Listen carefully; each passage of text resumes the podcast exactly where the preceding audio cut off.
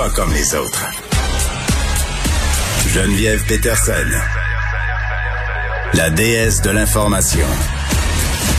Vous écoutez Geneviève Peterson. Cube Radio.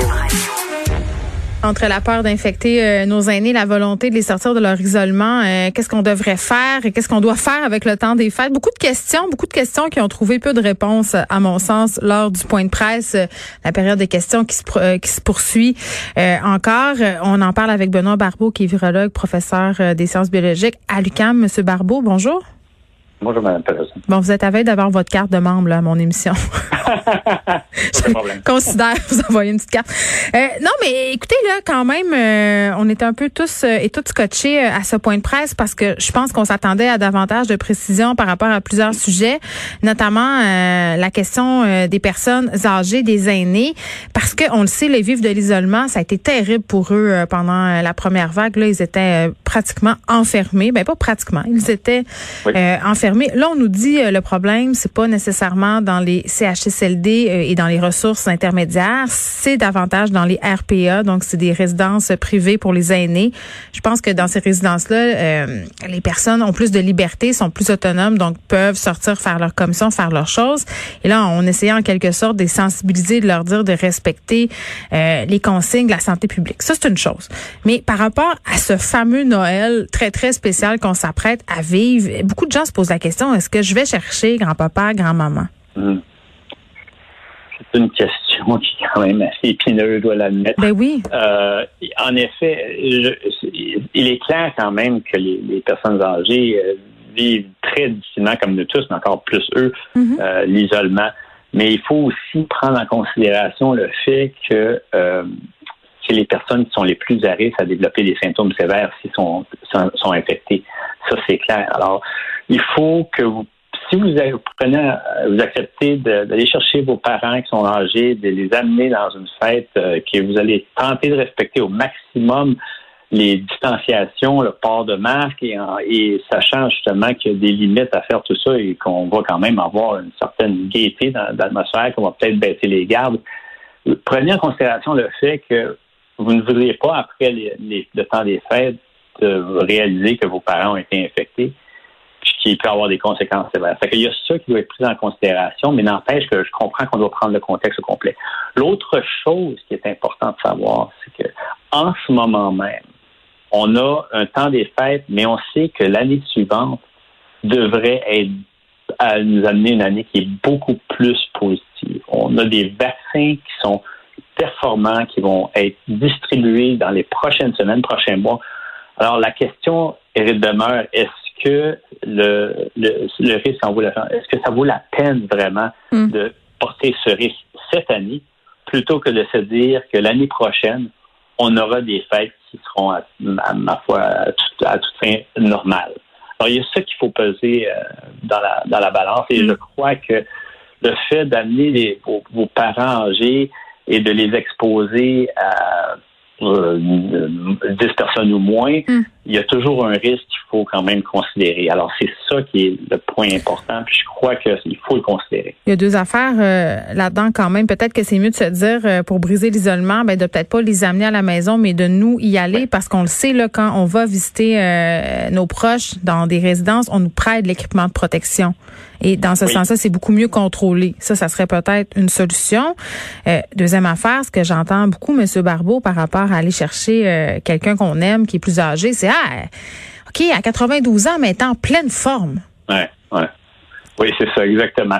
C'est ben, clair, mais, les, personnes âgées, quand même, ont, une certaine énergie, mais il faut quand même considérer qu'une fois qu'ils sont infectés, ils vont avoir plus de difficultés à lutter contre le virus. Et si jamais, justement, ils sont infectés, les risques de développer des symptômes sévères qui peuvent mener à leur décès est hmm. nettement plus élevé. On a juste à considérer le pourcentage de personnes qui décèdent des, complications de la COVID-19.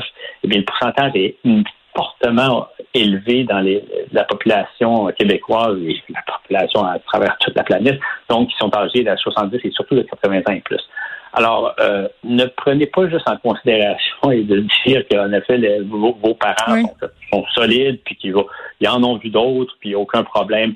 euh, leur système immunitaire est nettement inférieur aux gens de la population qui sont beaucoup plus jeunes. Et s'ils sont infectés, bien, il y a des risques de complications mm. qui sont vraiment, vraiment pas négligeables et ça pourrait amener des complications sérieuses et une nécessité de les hospitaliser, qui serait vraiment pas nécessairement la meilleure euh, nouvelle que, vous aurez, que vous obtiendrez après le temps des fêtes. Moi, je comprends pas pourquoi on persiste et signe. personnellement, au niveau du gouvernement Legault, on nous a parlé beaucoup quand on nous a fait cette annonce euh, euh, que c'était un si que c'est si euh, la situation ne dégénérait pas. Il y a des régions où ça va pas bien du tout.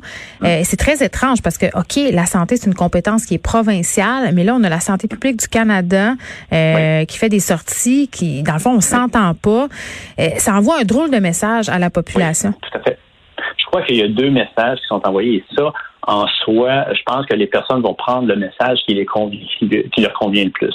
Ben, et ça peut créer aussi la confusion. Mhm. euh, euh, D'une certaine façon, je crois que moi, personnellement, je vais tout simplement éviter tout rassemblement. C'est mon point de vue de ce que je comprends, euh, que je connais sur la maladie, mais de ce que mhm. je connais en tant qu'expert. Expert, je préfère tout simplement, en guillemets, sacrifier ce, ce temps des fêtes rester avec les, personnes à qui je, que, que je demeure, donc mm célébrer ainsi, plutôt que d'y aller, là, on est en train de parler d'un intermédiaire entre les premières euh, annonces qui avaient été faites, ou que l'on limite à deux euh, rassemblements maximum, euh, et puis avec des, dans des mises à quarantaine avant. Alors, il y a, même si là, on est en train de, de, de restreindre un peu plus la, flexibilité qui était offerte initialement. On rétro-pédale, mais les gens, euh, au niveau de la clarté du message, on ne sait pas tout à fait de ça.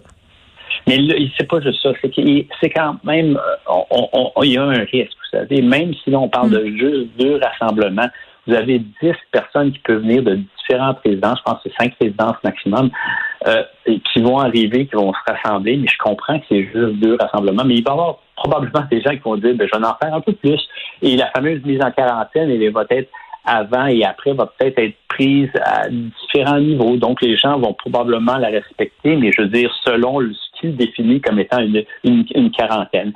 Euh, donc, il y a tellement de, de flexibilité ou plutôt d'incertitude qui va faire en sorte qu'on pourrait en à arriver après le temps des fêtes à des complications au niveau d'une hausse euh, importante du nombre, de cas d'infection. Et, c'est ce que je crains. Euh, vraiment euh, énormément. Même si on donne la liberté aux gens, ben, si vous considérez que c'est peut-être trop risqué, n'y allez pas. Je comprends. Mais n'empêche que là, on, ouvre la porte justement et on dit ben pendant quatre jours, quatre jours, on diminue justement nos, mm.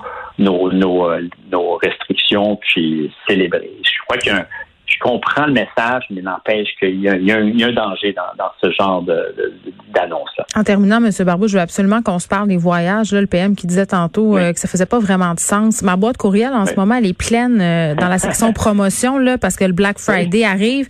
Euh, des voyagistes, des, des croisiéristes qui nous disent, et on a des offres absolument incroyables pour vous, 60% de rabais. C'est très tentant, là. Puis on le sait, j'ai parlé à des gens qui travaillent dans le domaine du voyage la semaine passée qui me disaient qu'il y avait une recrudescence des appels. Les gens veulent s'en aller, veulent aller euh, en famille dans le sud. C'est une mauvaise hmm. idée, ça? Ben, je crois qu'il faut y réfléchir. Encore là, s'il faut y réfléchir euh, beaucoup avant de décider de partir à l'extérieur, d'aller dans un environnement où que, probablement qui va être beaucoup plus propice à, justement d'être infecté. Les complications qui seraient engagées si jamais vous êtes infecté, porteur, puis vous voulez retourner euh, au Québec. Je, crois qu'il y a beaucoup, il y a beaucoup de beaucoup points de sur lesquels il faut réfléchir avant de dire ben je veux, je vais y aller. Et encore, je, je, réitère mon commentaire. Ce, ce temps des fêtes là, là on, peut se permettre justement de, de, de sacrifier certains éléments ou sinon l'ensemble de tous les éléments qui rendent le temps des fêtes festifs pour s'assurer que l'année prochaine les festivités vont reprendre et vont être plus normales qu'avant avec comme je dis avec si jamais la campagne de vaccins en chantant, puis ça, vraiment, ça semble aller dans la bonne direction. Mm. Alors, donnons-nous encore quelques mois, même à travers ce temps des fêtes, pour s'assurer de partir l'année du bon pied et être au rendez-vous tous en santé euh, aux, fêtes de 2021. Moi, c'est le message que j'aurais tendance à envoyer. Puis il faut vraiment faire attention justement à ces tentations-là qui peut malheureusement nous créer plus de problèmes. Oui, M. Barbeau, merci. Benoît Barbeau, qui est virologue, professeur en sciences biologiques à l'UQAM. Puis, tu sais, on parle de tout ça, puis on dit c'est discrétionnaire. Là, je comprends, mais on est encore à 1124 cas. 45 décès, c'est pas des chiffres là, ce sont des personnes, ce sont des êtres humains, ont des familles, ils sont morts euh, de la Covid-19. Le vaccin est à nos portes là, l'image qu'utilisait François Legault euh, tantôt je la trouvais bonne par rapport à la guerre. Sais de dire euh, ça serait plate d'avoir euh, des décès qu'on aurait pu éviter alors que la guerre s'achève alors que le vaccin est à nos portes. Vraiment c'est pas un très grand sacrifice qu'on nous demande là juste faites des soupers en zoom à Noël trouver d'autres solutions. Les gens qui sont seuls c'est une autre affaire. Mais si vous avez une bulle avec laquelle vous pouvez vous réunir je pense qu'on peut se tourner vers cette bulle là du moins pour cette année